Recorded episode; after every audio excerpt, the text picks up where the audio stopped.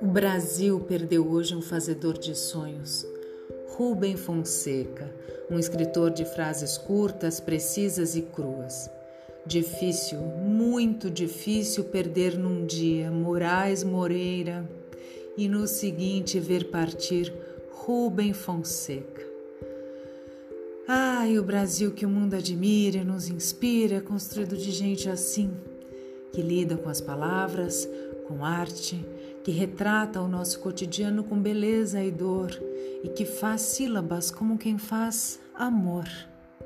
Para encerrar esse choro sem lágrimas, deixo aqui frases do próprio Rubem Fonseca. Escrever é tomar decisões constantemente. Deixo as mulheres bonitas aos homens sem criatividade. Rir é bom, mas poder foder a vida de uma pessoa. As coisas naturais têm de ser conhecidas antes de serem amadas. As coisas sobrenaturais só chegam a ser conhecidas por aqueles que as amam. O pecado é mais saudável e alegre do que a virtude. Aqueles que trocam o vício pela beatice tornam-se velhos, feios e desagradáveis.